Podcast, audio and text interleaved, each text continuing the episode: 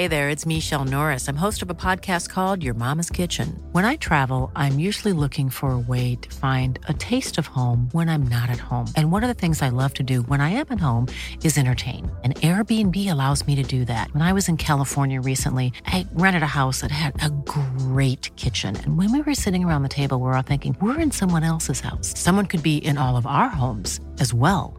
If you have a home, but you're not always at home, you have an Airbnb. Your home might be worth more than you think. Find out how much at airbnb.com/slash host.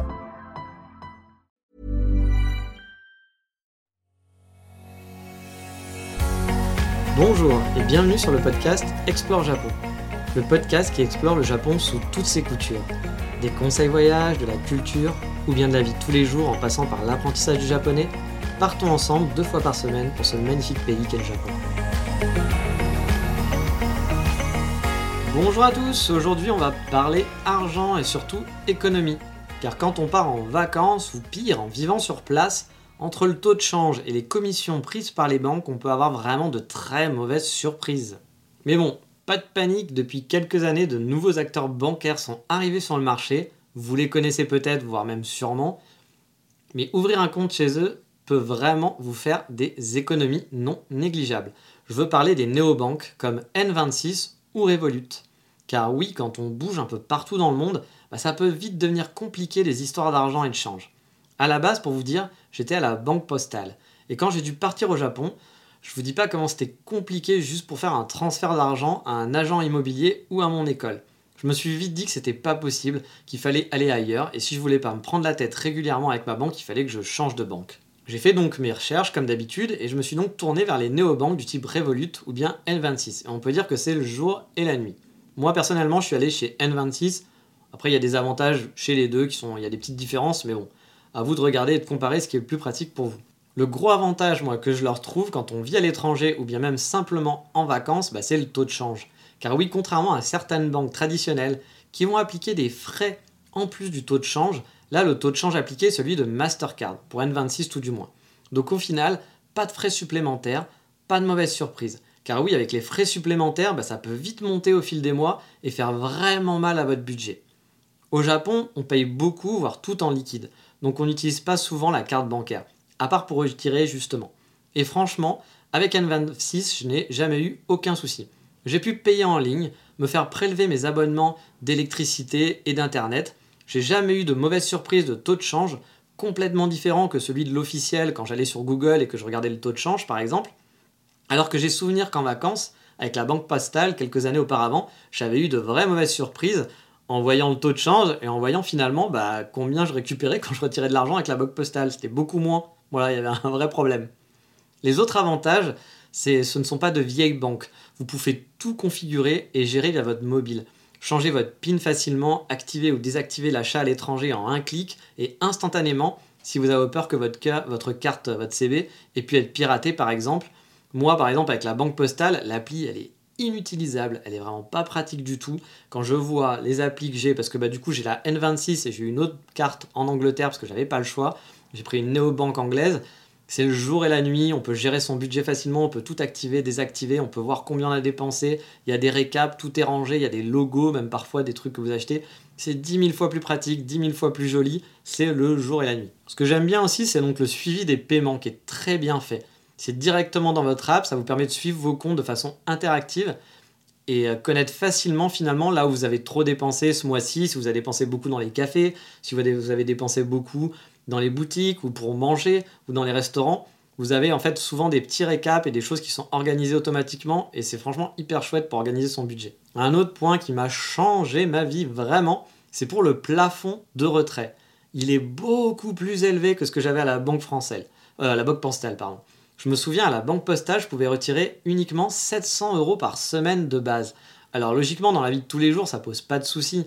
Mais avant de partir au Japon, je voulais avoir beaucoup de liquide avec moi au cas où, on ne sait jamais. Si j'avais eu un problème de carte par exemple sur place ou autre au début et que j'avais beaucoup bah, d'argent à sortir pour payer mon loyer, etc. les premiers mois, eh bien soit je devais aller au guichet de la poste, faire la queue pendant je ne sais pas combien d'heures, ou alors préparer bah, un mois, deux mois à l'avance pour retirer chaque semaine du liquide. Et c'était super chiant à faire. Avec la carte N26, mon, mon plafond était de, je crois, 1000 euros ou 2000 euros par jour. Oui, par jour. Et là aussi, vous pouvez directement changer votre plafond facilement via l'appli. Pas besoin de demander l'autorisation de votre banque ou autre. Je me souviens qu'avec la banque postale, il fallait les appeler pour changer le plafond. Là, je peux faire ça directement avec l'appli en 3 secondes. C'est super simple sur mon mobile. Je comprends même pas que des banques comme la banque postale ne fassent pas ça. Et donc, il n'y a pas qu'au Japon que ça marche, parce que par exemple, j'en suis servi aussi en Écosse, et pareil, je n'ai pas eu de problème pour retirer ou payer avec en livre cette fois-ci. J'ai dû prendre, comme je vous le disais, une autre néobanque anglaise là-bas pour avoir en fait un appartement. On m'a demandé d'avoir un compte anglais, ils ont des comptes un peu spéciaux. Je n'ai donc pas eu le choix. Mais là aussi, ça a été très facile. Un ami à moi qui était arrivé en Écosse bien avant a dû faire en fait X tentatives pour pouvoir un compte bancaire traditionnel dans une banque traditionnelle. Moi, avec la néobanque, j'ai pu ouvrir mon compte en moins de 5 minutes, juste avec mon smartphone, et reçu ma carte bleue deux jours plus tard par la poste. C'est tellement simple. Et quand je parle de simplicité, je vais vous raconter une anecdote à ce sujet. Quand j'ai voulu ouvrir un compte bancaire pour mon activité d'auto-entrepreneur avant de partir au Japon, je m'étais dit que pour plus de sécurité, j'allais passer par la banque postale qui offre un compte pro pour auto-entrepreneur. Car oui, avant, il n'y avait pas besoin d'avoir un compte séparé de son compte perso, mais depuis quelques années, c'est obligatoire d'avoir des comptes séparés, même en tant qu'auto-entrepreneur. J'ai donc appelé mon conseiller financier pour avoir des informations et savoir comment ouvrir mon compte. Et là, je suis tombé sur quelqu'un qui me disait qu'il fallait attendre trois semaines avant d'avoir un rendez-vous dans un bureau de poste physique. Trois semaines Alors, je suis pas à la minute, bien sûr, mais trois semaines quand même, c'est beaucoup. Je l'ai donc remercié très très gentiment et j'ai ouvert un compte ensuite en 5 minutes sur une nouvelle néobanque, une start-up française qui venait de se lancer à l'époque, donc je suis vraiment satisfait, qui s'appelle Shine, qui est une banque pour les auto-entrepreneurs. Donc Shine, comme je disais, c'est une banque pour les auto-entrepreneurs. Alors attention, je la conseille pas du tout pour vivre à l'étranger ou pour des voyages. C'est juste pour gérer votre auto-entreprise en France. Personnellement, j'ai ma carte N26 pour l'étranger et gérer mes dépenses courantes. Et Shine est juste là pour mon activité professionnelle liée avec la France. À la base, j'avais prévu de prendre un autre compte N26 en fait. Mais à l'époque, on ne pouvait pas avoir deux comptes en banque chez N26. Ah, donc, vu que j'avais déjà un compte personnel, bah, c'était pas possible que j'ouvre un autre compte pour mon activité d'auto-entrepreneur. Donc, un conseil, faites donc très attention avec votre banque traditionnelle. Peut-être elle est correcte et tout se passe bien, mais regardez le taux de change qu'elle applique car parfois ils se font vraiment plaisir. Je vais prendre aussi une solution de facilité comme PayPal par exemple. Avec PayPal, j'ai déjà eu des factures qui étaient 25% plus chères qu'avec ma néobanque, juste parce que PayPal se fait plaisir sur le taux de change. 25% plus cher, vous vous rendez compte? Car le taux de change, il y en a un officiel. Mais ensuite, chacun est libre d'appliquer le taux de change qu'il souhaite et d'appliquer des frais ou autres. Et certains comme PayPal bah, se font super plaisir. Et dans un voyage, ça peut vite se sentir. Et ça que j'aime bien avec les néobanques de type Revolut et N26, c'est que vous êtes vraiment très proche du taux de change officiel.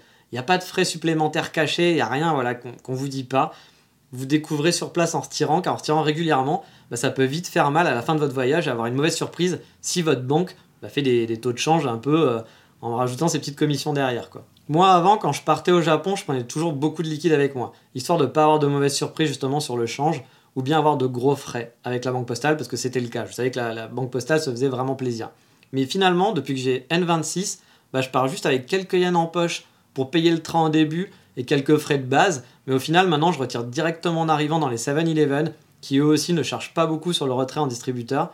Et je me soucie plus du tout des frais pour retirer de l'argent ou de savoir si euh, le taux de change qu'on va me faire va se rapprocher du taux de change réel ou non. Voilà, je, prends le moins de liquide possible. Maintenant, j'utilise ma carte principalement. Alors après, attention, hein, ces banques ne gèrent, pas du tout le taux de change. C'est-à-dire que parfois, cela varie énormément. Par exemple, il y a une époque où un euro équivalait à 150 yens. Et là, en ce moment, on est plus à 1 euro pour 120 yens. Ça paraît peu comme ça sur des petites sommes, mais sur une grosse période, si vous partez étudier par exemple, bah, vous pouvez avoir sur un budget prévu au départ une variation qui peut aller jusqu'à 5000 euros si le taux de change chute drastiquement. Vraiment, moi j'avais fait des petites simulations en me disant voilà, avec un taux de change moyen qui était à peu près à, 130, 140, 130 je crois, et je m'étais dit si le taux de change descend et va jusqu'à 100, bah, je pouvais perdre quasiment plus de 5000 balles. C'est énorme 5000 euros sur un budget. Mais bon, là il n'y a pas de miracle, vous ne pouvez pas le prévoir, vous ne pouvez pas gérer le taux de change et savoir si ça va être intéressant pour vous ou non quand vous serez au Japon. Moi, le seul conseil que je pourrais donner, c'est de regarder bien avant votre séjour où en est le taux de change et les fluctuations. Au-dessus de 130 yens, ça commence à être vraiment correct. Si vous êtes à 140 yens pour 1 euro, honnêtement, foncez prendre des yens. Si vous êtes en dessous des 120, ça devient peu intéressant.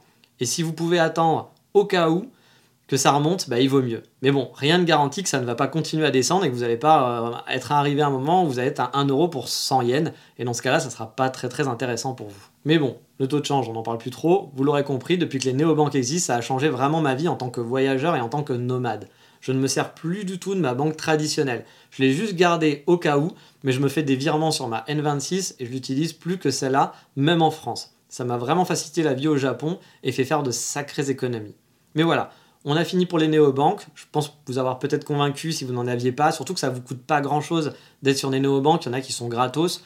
Donc au final, ça ne vous coûtera rien d'utiliser une banque. Vous pouvez garder votre banque traditionnelle comme j'ai fait moi et avoir cette autre carte à côté et transférer de l'argent juste pour votre voyage et l'utiliser en voyage uniquement. Mais maintenant, comme d'habitude, il est temps de passer au coup de cœur du moment.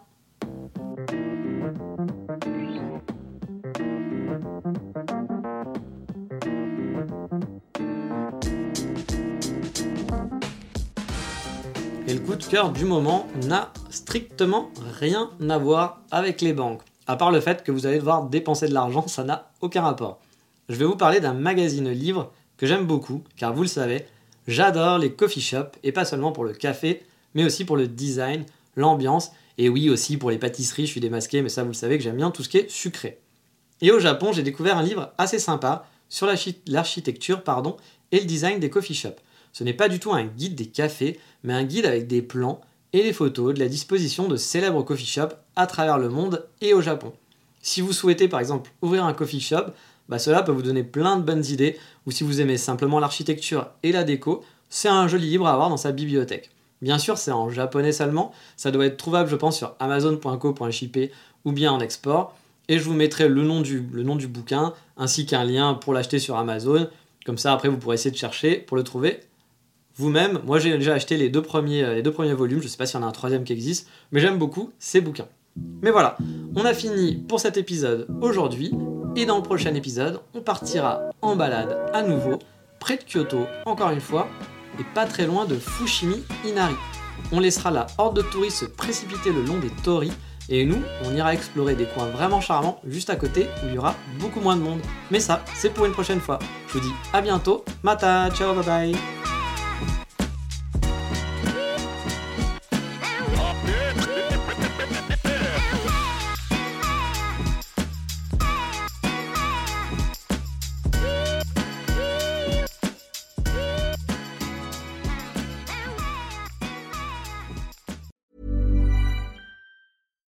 when we're on a budget, we still deserve nice things. Quince is a place to scoop up stunning high-end goods for 50 to 80% less than similar brands. They have buttery soft cashmere sweaters starting at $50, luxurious Italian leather bags, and so much more.